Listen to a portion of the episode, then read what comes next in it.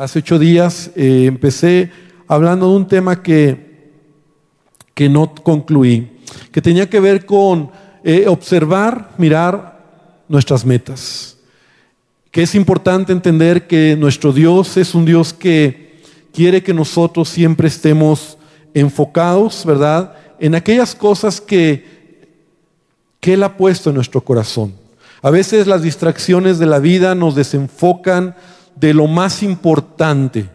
Y, yo hablaba hace ocho días de que eh, qué importante es estar enfocados. Para lograr algo hay que enfocarnos, ¿verdad? Y no te hablo solo como ahorita acabamos de orar por Evelyn, ¿verdad? Por su carrera, por terminar una carrera, que claro que esa es una buena meta, pero aún hay metas que pueden durar 10, 15 años en la vida. Toda la vida. Es una, es, hay metas que duran toda la vida. Por ejemplo, crecer en tu vida cristiana. Es algo que va a, va durar hasta que muramos, como Pablo decía, ¿verdad? Cuando él lleva a morir, él dice, he acabado la carrera. El domingo llevamos una enseñanza sobre eso, ¿verdad? Sobre acabar la carrera que tenemos por delante. Entonces en la vida nosotros siempre vamos, debemos de tener metas, ¿verdad? A lo mejor tu negocio, tu trabajo, a lo mejor ser un buen padre, ser un buen esposo, tener un matrimonio exitoso. Hay metas que son parte de nuestra vida. No hay nada más triste o nada más, eh, más triste que vivir solamente por vivir. Es decir, sin metas ya. ¿Y, qué pasa cuando en tu corazón hay una meta, una visión, un plan? A veces nosotros en el camino nos podemos distraer. Encontrábamos o leíamos algunas escrituras donde hombres de la Biblia, ¿verdad? Se distrajeron. Pero también encontramos y vimos algunos personajes de la Biblia que, que ellos se enfocaron y finalmente cumplieron el propósito que Dios tenía en sus vidas. Entonces hay cosas que nos pueden distraer, hay cosas que sin darnos cuenta nos han distraído de lo más importante, porque Dios desea cumplir su propósito en nuestra vida. Y esta tarde yo quiero continuar hablando porque el primer punto que hablábamos de cosas que nos pueden incluso distraer fue un tema o un punto que era que las cosas no sean como nosotros queremos. Y recuerdas ese punto, ¿verdad? Si viniste, si no lo puedes ver, ¿verdad? En internet. Pero a veces cuando las cosas no son como queremos, nos podemos distraer. Nos enojamos. Creemos que Dios no está con nosotros. Sentimos que, ¿por qué a mí me está pasando esto?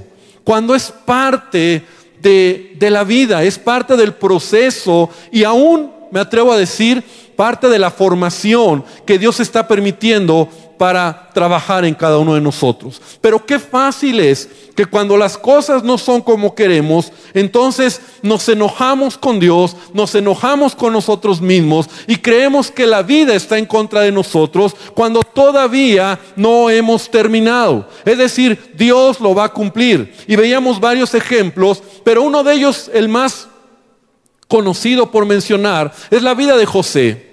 José, ese joven que tenía un sueño, que tuvo un sueño de parte de Dios y que él tenía un anhelo tal vez. Y las cosas no le resultaron como él quería en el camino.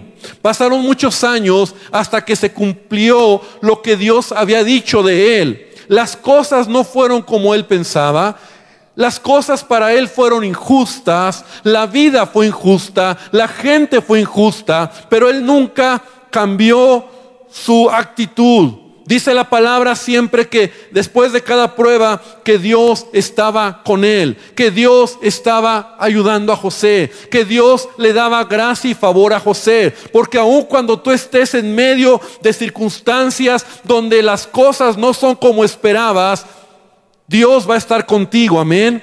Veíamos que qué sencillo, qué simple sería terminar la vida sin haber encontrado obstáculos.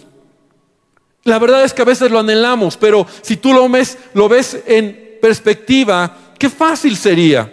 No habría el sentido de satisfacción, de logro, de, de pasar esos baches, de caer y levantarte y de entender que al final Dios ha estado en tu vida. Por esa razón, una distracción muy grande en nuestra vida es cuando tú no entiendes o cuando tú te enojas con Dios o con, o con las circunstancias o en tu corazón hay amargura y las cosas no son como tú esperabas.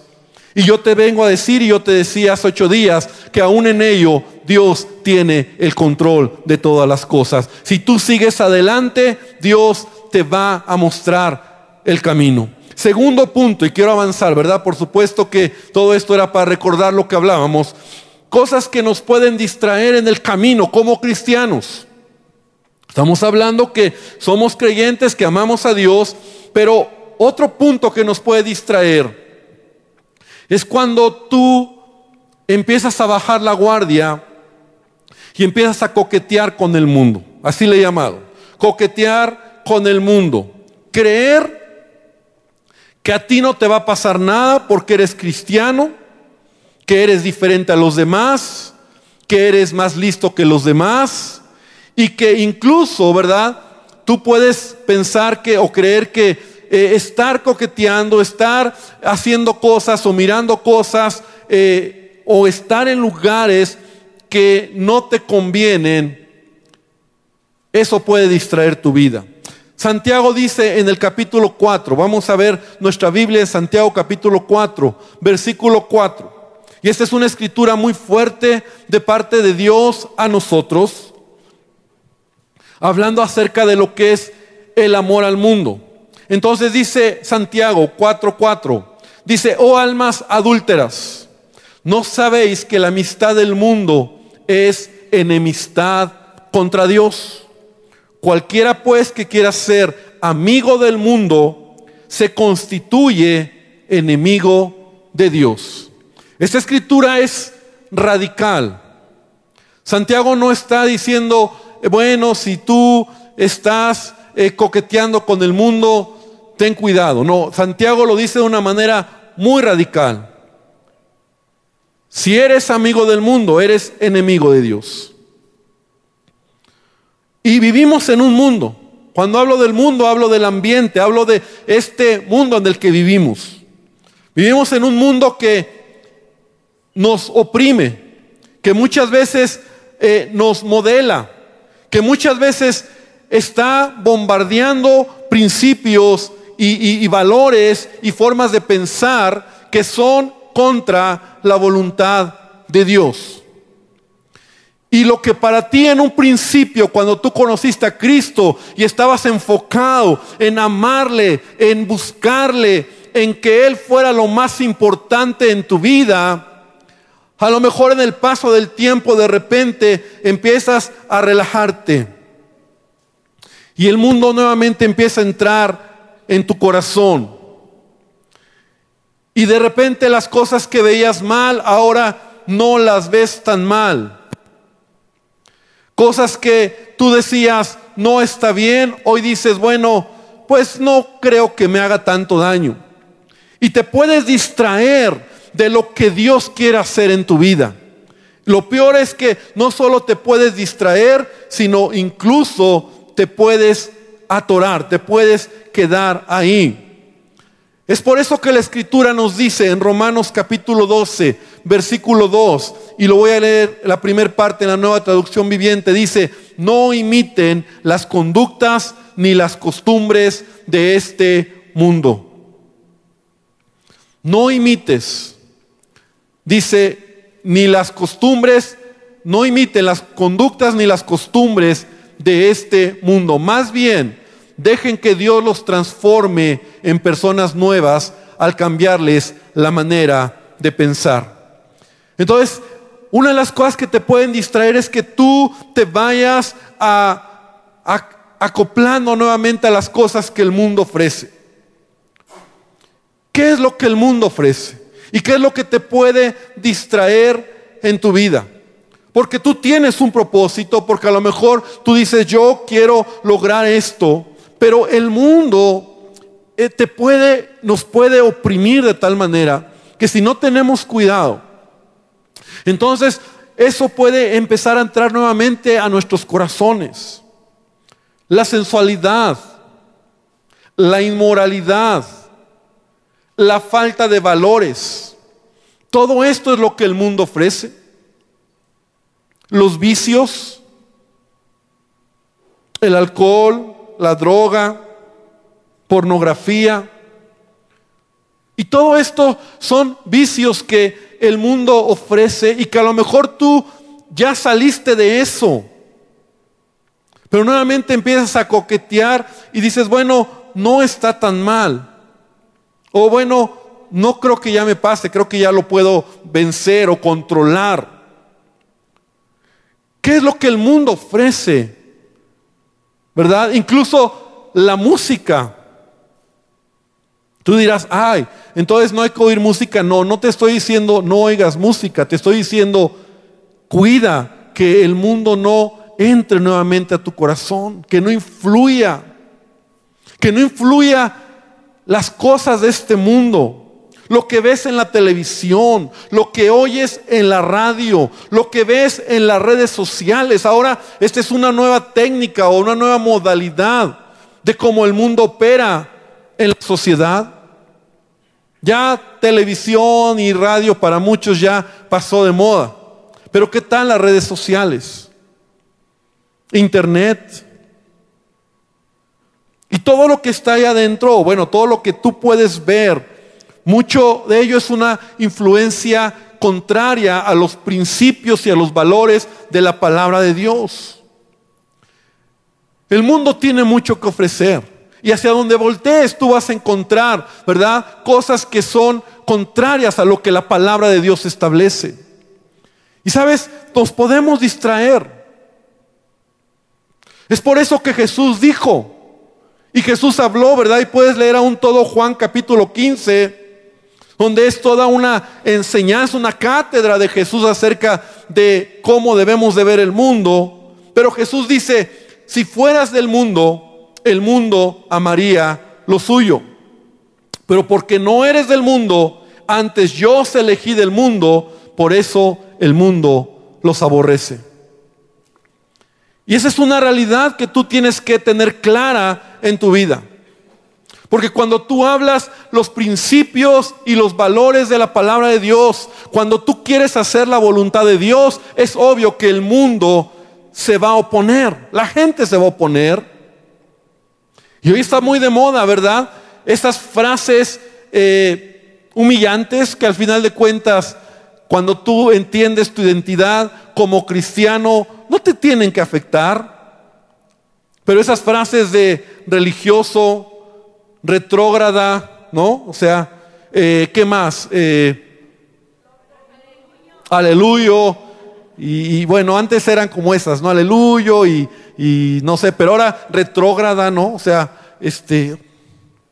Y pareciera que eso, eso son como pequeños eh, palabras, frases que que son humillantes y que, y que si tú no estás bien parado dices, no, que a lo mejor sí, ¿verdad? A lo mejor sí soy retrógrada y a lo mejor sí estoy en... ¿Cómo es posible que en el siglo XXI tú estés pensando que, que, que el matrimonio existe, ¿no? ¿Cómo es posible que ya parecemos de la Edad Media? No, no, no, espérame.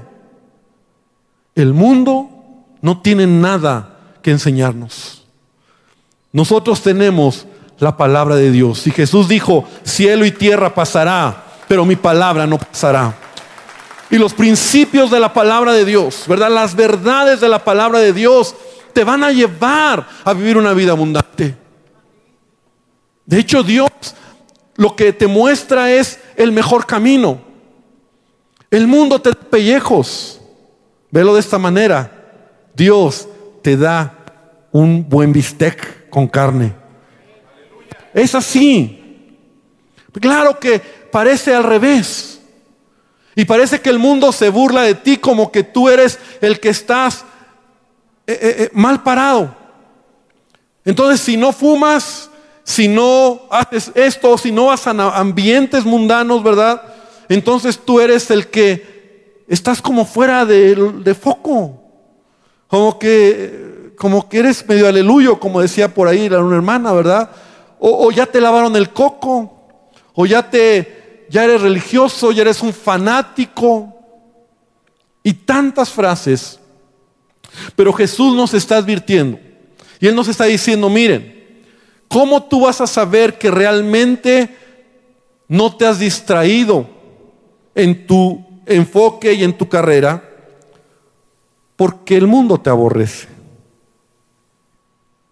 Porque la gente que está cerca de ti, que no conoce a Dios, incluso a lo mejor te va a dejar de hablar.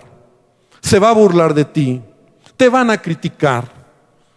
Y eso debería de hacerte saber que estás caminando en dirección correcta. No que se burlen o que te critiquen o que te juzguen por haber hecho algo malo, ¿verdad? Como dice Santiago, no, no por haber hecho lo malo, o sea, dando un mal testimonio, no. Pero tú debes de tener claro que una de las cosas que nos pueden distraer en, el mundo, en la vida es lo que hay en este mundo. El apóstol Pablo hablando acerca de esto, él decía, yo he muerto a este mundo y eh, yo, para mí el mundo está muerto y yo ya he muerto para este mundo. O sea, en la versión Ernesto Ramírez, ¿verdad? Así lo dice. Pero así lo dice Pablo. O sea, en otras palabras, o sea, para mí ya no tiene importancia lo que este mundo, este mundo ofrece. Y todo lo que en él hay. Y pastor, y todo lo que estamos viviendo y todo lo que estamos mm, eh, eh nos estamos enfrentando, ¿verdad? Los gobiernos, los cambios, la inmoralidad, todo lo que está pasando. Bueno, en un sentido es algo que está profetizado, que va a pasar. Pero en otro sentido también, y, hace rato Carlos eh, oraba y él decía que esto sirva para que la iglesia se despierte, para que tú y yo podamos predicar el Evangelio, hablar de las buenas nuevas. Esto es parte de los últimos tiempos, ¿verdad? Como que el agua y el aceite cada vez se nota más que es agua y que es aceite. O sea, ya no puede estar mezclado, ya no puede estar como medio, como que eres agua medio aceitoso, ¿verdad? No, o sea, no. dice Santiago, la amistad del mundo es enemistad contra Dios. Y muchos cristianos aún pueden decir, bueno, pastor, como si el mundo tuviera algo que darnos y que ofrecernos. Y yo sé que muchos de los que aquí estamos podríamos levantar la mano y decir, pastor, lo único que a mí me dio el mundo fue destrucción. Los valores que yo tomé, lo que yo creí, me destruyó, destruyó mi vida, destruyó mi familia, destruyó mi matrimonio, destruyó mi persona. Pero Jesús restaura todas las cosas. Entonces, hermano, tú debes enfocarte. Somos hijos de Dios, puestos nuestros ojos en Jesucristo. Y para hacer el trabajo o la visión o la meta que tienes, tienes que no distraerte. Distracciones, el mundo te da muchas. Distracciones tan simples como la música que oyes, los programas de televisión que ves, cuánto tiempo dedicas a, la televisión, las redes sociales, como decía hace rato, ¿verdad? Siempre va a haber distracciones en tu escuela, por supuesto, en tu trabajo, en los ambientes donde estás, va a haber distracciones. Pero es tu decisión enfocarte. Cuando yo trabajaba, yo recuerdo que cada viernes, cada viernes, los compañeros de mi trabajo era decirme, vámonos a, a, relajarnos ¿no? de una semana pesada. Y eso era, vamos a tomar, vamos con algunas amigas, a ver qué pasa y a ver cómo terminamos viernes, sábado, finalmente queda el fin de semana. Y esa es la costumbre del mundo. Pero yo siempre les decía, no. Yo me acuerdo que mis hijos eran pequeños y yo les decía, no, yo voy con mi esposa y con mis hijos. Y ellos se burlaban, pero yo tenía claro lo que era mi trabajo. Yo quería estar con mi familia, yo quería estar con mis hijos, yo quería disfrutar esa tarde o ese tiempo y ese fin de semana, estar con mis hijos, porque mi meta era ser un buen padre, un buen esposo y hacer la voluntad de Dios. Entonces, cuando tú estás enfocado, el mundo te puede querer distraer. El mundo te va a decir, ven acá, mira, vamos, mira, ve esto, mira aquello, mira al otro. Pero cuando tú tienes un sentido claro de dirección en tu vida, Por eso te digo que metas no solo son terminados una escuela o, o, no, no, tu vida en sí debe de ser una meta correcta en decir yo quiero hacer y hacerlo de la mejor manera. Amén. Entonces coquetear con el mundo es otro punto de distracción número dos. Punto número cuatro, como te he dicho, distracciones en nuestra vida o cosas que limitan en nuestra vida es cuando no hay metas en tu vida. O sea, las metas se han terminado. Ya no sabes a dónde vas. Y cuando no sabes a dónde vas, cualquier camino, cualquier boleto es, es bueno, ¿verdad? Es como, sería tan, tan ilógico, bueno, pasa, pero es tan ilógico como llegar a una central de camiones y le dijeras a la persona que vende, denme un boleto, ¿a dónde? A donde sea. ¿A dónde va? A donde sea. ¿Quién haría eso? Entonces el pastor Holland tiene una frase que dice más o menos así, quien no sabe a dónde va, ya llegó. ¿No? O sea, quien no sabe a dónde va, pues ya llegó. Porque cuando no hay metas en tu vida, cuando no hay claridad, ¿verdad? De lo que quieres hacer, cuando no estás invirtiendo, ¿verdad? En tu vida las cosas y, y aún pagar ese precio por aquello que es tu meta. No olvides que las distracciones son cuando ya esa meta, ese plan, ese sueño te relajas. Por eso la escritura nos dice, y, oíamos el domingo esa escritura donde decía, puestos nuestros ojos en Jesús, ¿verdad? Corramos con paciencia la carrera que tenemos por delante. Pablo tenía un sentido muy claro de meta en su vida. No he acabado la carrera, pero me extiendo hacia adelante. Todavía no he terminado. Todavía hay mucho que hacer. Todavía hay mucho que, que tengo que llevar a cabo y, debemos de levantarnos como hijos de Dios. Estos días yo hablaba con alguien, un hombre, y, entonces me platicaba situaciones personales y entre ellos me platicaba su desánimo por, por seguir adelante. Su desánimo por, por, por avanzar en su vida personal, matrimonial, por diferentes razones. Y casi, casi como que era, pues ya, ya nada más estoy viviendo por vivir. Y, ya era una persona grande y casi, casi pues esperando a que pues me muera y me vaya al cielo, ¿no? No, hermano, nosotros debemos de tener claras metas en nuestra vida. Y para ello hay que esforzarnos, hay que trabajar. Ahora, ¿cómo sabes cuáles son las metas en tu vida? Ah, más aún, ¿cómo sabes si tienes metas en tu vida? Tienes que hacerte estas preguntas. ¿En qué inviertes tu tiempo? Porque en lo que inviertes tu tiempo, eso es tu meta. ¿En qué inviertes tu tiempo? ¿De qué hablas gran parte de tu tiempo? ¿Qué piensas mayormente? ¿Hay metas claras en tu vida? ¿Qué pasa cuando tú estás en un plan, en un proyecto? Me encanta a mí cuando yo veo hermanos o personas que, están en una meta, en un plan, y apenas los saludas y ya te están platicando su meta, te están platicando su proyecto, te están platicando su... Eh, ni te pregunté, ¿verdad? Le dice, a veces uno dice, ni te lo pregunté, pero él ya está emocionado contándote lo que él está queriendo hacer. O, pastor, mire, estoy haciendo esto, estoy trabajando en esto, tengo este plan. Porque cuando hay una meta, inviertes ahí tu tiempo, tu pensamiento, hablas de eso, estás enfocado, estás trabajando en ello, eso produce en tu vida satisfacción. Y entonces realmente sabes que hay meta en tu vida, metas en tu vida. Pero cuando no hay nada, pues cualquier destino es bueno, o ya llegaste o no hay nada, o estás distraído simplemente porque Dios ha querido sembrar en ti algo y no lo ves. Entonces, recuerda que cada día tienes la oportunidad de sembrar. Cada, día tienes la oportunidad de hacer aquello por lo cual tienes una meta. Y como te digo, si tu meta es tu matrimonio, trabaja cada día por tu matrimonio. Yo tengo esa meta. Cada, cada día yo tengo la meta. Mi meta es tener un buen matrimonio. Un matrimonio exitoso. Por eso cada día. Yo no sé si mi esposa me está viendo. Yo creo que no. Entonces lo voy a decir.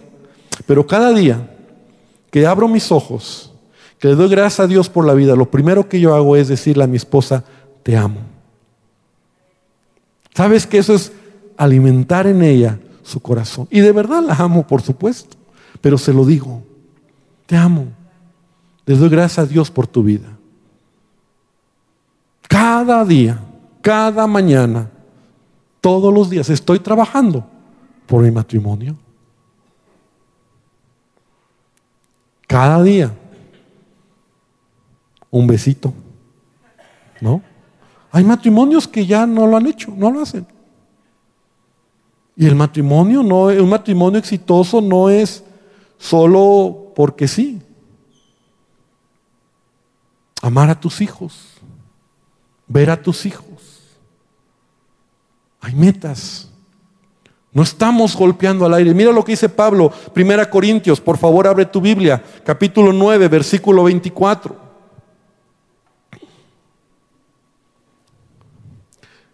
Primera Corintios 9, 24 dice, ¿no sabéis que los que corren en el estadio, todos a la verdad corren, pero uno solo se lleva el premio? Corred de tal manera que lo obtengáis. Todo aquel que lucha de todos abstiene. Ellos a la verdad para recibir una corona corruptible, pero nosotros una incorruptible. Aquí está hablando de la misma idea, ¿verdad? Una carrera, hay enfoque, vas corriendo, échale ganas para ganar, pero mira lo que dice Pablo, y esto es lo que quiero que veamos de este punto. Así que yo de esta manera corro, no como a la aventura, de esta manera peleo, no como quien golpea el aire sino que golpeo mi cuerpo y lo pongo en servidumbre. No sea que habiendo sido heraldo para otros, yo mismo venga a ser eliminado. Si Pablo está hablando acerca de el enfoque, Pablo está hablando acerca de trabajar, ¿verdad? No, no es golpear el aire sin sentido. Si yo tengo una meta, bueno, primero debo de tener la meta, pero ya que tengo mi meta, voy a trabajar en esa meta. No es como a ver qué pasa. Este año voy a leer mi Biblia. Este año, no sé, voy a, voy a aprenderme de memoria dos versículos de la Biblia. Son metas. Esto, oye, ayer estaba pensando yo eso. De repente estaba estudiando en mi oficina y, de repente un, un, pensamiento. Dije, ya tiene rato que no me memorizo un versículo nuevo de la Biblia. Te soy sincero, que no me memorizo, o sea, porque sí, o sea, los que ya, te, ya me sé, pues ya me sé, pero no nuevo. Y me acordé de uno que, que hace poco lo leí, me encantó ese versículo, dije, y entonces pensé, lo voy a memorizar. Todavía no lo saco, ¿verdad? Y hasta dije, voy a anotarlo y lo voy a poner aquí en la pared para memorizarlo. Son metas. Porque eso desarrolla mi vida espiritual. Eh, claro, ese versículo para mí fue edificante, no es cualquiera, sino es un versículo que en verdad Dios me bendijo con ese pasaje. Es una promesa de Dios.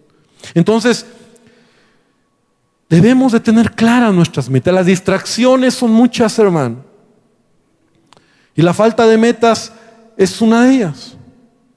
Se te acabaron las, ya no, no hay plan, no hay meta y, y, no avanzas. Y quieres tener algo, pero no estás luchando por ello, ¿verdad? Como decía ese sabio dicho, ¿verdad? Si las cosas fueran fáciles, cualquiera las haría. Pero no, aún en la vida cristiana, eso aplica. Entonces Pablo dice, mira, yo no estoy corriendo solo ahí nada más como si yo mismo someto mi cuerpo. Yo mismo estoy poniendo en servidumbre mi cuerpo. Yo quiero llegar hasta el final. No quiero quedarme a la mitad, ser reprobado, ser eliminado. Entiendo lo que quiero hacer. Entonces, tener un matrimonio exitoso, no, cuando hay problemas en el matrimonio, no creas que, ay, tengo problemas. Claro, pues porque nunca o por meses o por años no sembraste en el matrimonio. Lo dejaste morir. Dejaste morir la relación con tus hijos. Dejaste morir, no sé, tu negocio y cuando ya traes crisis en tu negocio, pues lo dejaste morir. Porque tuviste la oportunidad cada día de sembrar una semilla a esa meta. Una semilla. Una semilla cada día. Y pueden ser varias metas, varias semillas. Pero no dejes que las cosas no van a resultar así como que de la nada. Entonces el principio es ese. Entonces iglesia, tengamos tengamos metas también, porque una de las cosas que nos van a distraer es la falta de metas en nuestra vida. Uno más quiero compartirte acerca de lo que nosotros debemos de, de evitar como distracción. Y es que nosotros en la vida debemos de madurar y asumir nuestras responsabilidades. ¿Sabes que una de las mayores distracciones en nuestra vida es cuando tú, tú, no, tú no has madurado? Es decir, las cosas que tienes delante de ti no asumes esa responsabilidad esa seriedad, ese compromiso en lo que tienes que hacer. El apóstol Pablo decía una escritura, me gusta mucho que está en 1 Corintios 13, 11, dice, cuando era niño hablaba como niño, pensaba como niño, juzgaba como niño, mas cuando ya fui hombre dejé lo que era de niño. Y hoy esta noche tengo la bendición y el honor de estar hablando a hombres y a mujeres adultos. Hay algunos niños, ¿verdad? Y a los niños se les permite a veces ciertas cosas en la vida, por su propia naturaleza de edad, inmadurez. Pero la edad en la que tú y yo estamos es para asumir responsabilidades, es para tener madurez y más que para pensar en decir, hago lo que quiero de mi vida, es tener claro lo que debo de hacer en mi vida. La falta de seriedad, la falta de responsabilidad en nuestra vida es un gran distractor para lograr metas. La vida se trata así. Yo no te estoy hablando de ser cuadrados o ser amargados. Estoy hablando de tener enfoque en las cosas que quiero hacer. Hay etapas en nuestra vida donde nosotros podemos disfrutar, donde nosotros podemos estar eh, bien, pero sabes, la mayoría de las veces llega el momento donde hay que tener y asumir responsabilidades. Trabajar, amén, desarrollarnos en nuestra vida personal, porque muchos adultos se han quedado en, una etapa, en edad de adultos, pero con una actitud inmadura. Falta de seriedad, falta de responsabilidad, falta de compromiso en lo que tengo que hacer en la vida. Y esto es algo que a veces va a ser un impedimento para lograr lo que Dios quiere. Las cosas de niño ya pasaron. Pero hay momentos donde debo de asumir como adulto, dejar lo que era de niño. Y de esa manera cuando yo soy y hago lo que Dios me está pidiendo en mi vida, cuando yo asumo esa responsabilidad que me toca. Si tú eres padre, sé responsable en lo que eres, en lo que haces. Hazlo bien ay pastor, pero es que me ha tocado tantas veces ministrar y escuchar a adultos, a mujeres que en lugar de estar enfocadas en atender a sus hijos, cuidar lo que les toca, están queriendo vivir una vida como si fueran adolescentes o jovencitos. Y también adultos hombres, hombres. Ya pasó la etapa. Ya pasó la etapa de andar buscando una, una relación solamente por tener a alguien cerca de ti. Y, y, tienes familia, tienes hijos, estás desenfocado, no estás haciendo lo que te toca. Yo sé que esto a lo mejor eh, no nos gusta, pero eso impide, son distracciones, porque hay adultos que están tan distraídos con amigos, con cotorreo, con cosas, cuando tendrían que estar en la etapa o en el momento de trabajar, de esforzarte, de dedicarte a lo que te toca. Dios quiere que cada uno de nosotros podamos ser cristianos maduros. Y madurez habla de carácter, de responsabilidad donde hay que entrarle, ¿verdad? Como se dice. Donde hay que trabajar, donde hay que asumir, donde hay que cuidar, donde hay que desvelarse, donde hay que atender hijos, donde hay que hacer cosas que nos tocan. Es nuestra responsabilidad. Y yo no sé en qué etapa estás tú, pero muchos hombres y mujeres, por esa falta de, de responsabilidad, de madurez, se distraen con otras cosas. Y están perdiendo el tiempo, pero también están perdiendo la oportunidad que Dios les da para hacer lo que Dios quiere. Qué triste cuando, y, nos toca verlo tantas veces, ¿verdad? Cuando hay adultos o, mujeres o, o hombres, ¿verdad? Que en lugar de haberse enfocado con responsabilidad como padres, como madres, estuvieron haciendo otra cosa y en el tiempo, en el paso del tiempo, perdieron a sus hijos, perdieron la experiencia de lo que es ser un buen padre. En lugar de enfocarse en un trabajo, en, hacer las cosas con responsabilidad, se la pasan en la vida sin asumir lo que tienen que hacer. Finalmente, hermano, las distracciones en nuestra vida pueden impedir que nos que terminemos o que cumplamos las metas que hay en nuestro corazón. Dios quiere bendecirnos. Y yo quiero decirte esta noche que el propósito que Dios tiene para tu vida es que tú puedas terminar la carrera, puedas ver logradas tus metas. Pero los distractores son muchos. Los distractores están ahí entonces, si tú te volteas, si tú te atoras, si tú no entiendes, entonces puede ser que no llegues a lo que Dios tiene en tu vida. Yo quiero invitarte esta noche para que entonces podamos hacer una oración, para poder decirle al Señor, Padre, yo quiero que tú me muestres, o a lo mejor Él no te lo tiene que mostrar, a lo mejor lo dije mal, yo quiero hacer lo que tú ya me has mostrado. Yo quiero tomar en mi vida decisiones, distracciones, que las cosas no sean como tú quieres. Coquetear con el mundo y envolverte en lo que en lo vano y vacío que este mundo ofrece no tener metas claras, no estar trabajando cada día en aquello por lo cual estás soñando.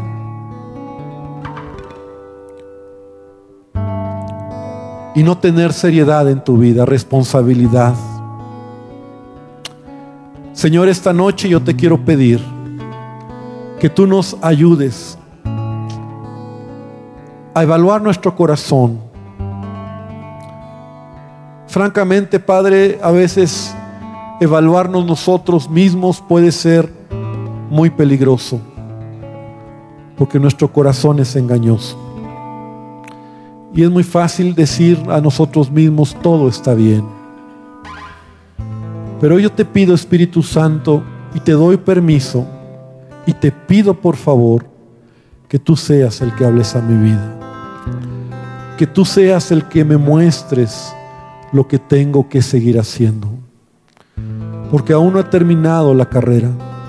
Porque aún, Señor, has despertado en mí metas, sueños, planes.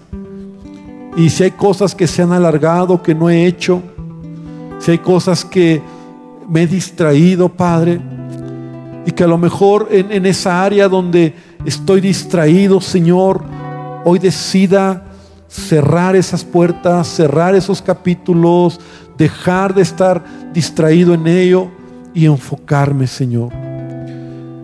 Gracias, Señor, por lo que hemos logrado. Gracias por lo que hemos hecho hasta el día de hoy. Pero, Señor, hay más todavía adelante. Y dale gracias al Señor por lo que Él te ha permitido tener y hacer. Y dale gracias a Dios por su amor, porque estoy seguro que estoy hablando en un auditorio donde has logrado cosas, has hecho cosas. Dale gracias a Él. Pero esta palabra es que te sigas extendiendo hacia adelante. Y que si hay distractores que te han desenfocado. Y si hay cosas que te han hecho frenarte, detenerte, hoy puedas mirar hacia adelante y decirle, Señor, tengo claro ¿Es el tiempo que estoy invirtiendo en esto? ¿O es esto que no estoy haciendo? ¿O es que me he distraído con, esta, con estas cosas que el mundo otra vez me está trayendo, me está jalando? O a lo mejor es que simplemente estás viviendo así, sin metas, sin planes. A lo mejor tienes tu matrimonio, tienes a tus hijos, tienes tu trabajo, tu negocio y no has alimentado semillas, no has puesto semillas cada día, porque eso va a hacer que tu matrimonio sea mejor mañana y mejor pasado mañana y dentro de un mes mucho mejor. Pero tienes que estar sembrando cada día. Tienes que estar trabajando para que las cosas se logren. Enfócate, hermano. Y Padre, bendícenos, ayúdanos, Señor. Ayúdanos, Padre. No estamos corriendo, solo golpeando el aire. A ver qué pasa. A ver si se logra. A ver si aprendo la Biblia. A ver si termino de leer mi Biblia. Reenfócate, hermano. Si has dejado tu devocional, tienes que llegar hoy a casa, sacarlo donde está y empezar mañana con junio, capítulo, junio 4 a los capítulos que toca, seguir adelante. O junio 6, junio el, el día que toca.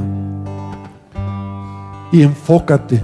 Y las disciplinas espirituales que has dejado, retómalas. Pero no dejes que la falta de metas y propósito en tu vida te distraigan como para que cuando veas en un año no hayas llegado a ningún lado. Gracias te damos, Padre. Y ahora te pedimos que nos bendigas que nos lleves con bien a casa, que tu paz y tu gracia sea sobre cada uno de nosotros. Y gracias, papi, gracias Jesús, porque lo que viene es mucho mejor, Padre, porque lo mejor está por venir, por lo que tú harás en nuestras vidas, en nuestras familias, en el nombre de Jesucristo. Amén y amén.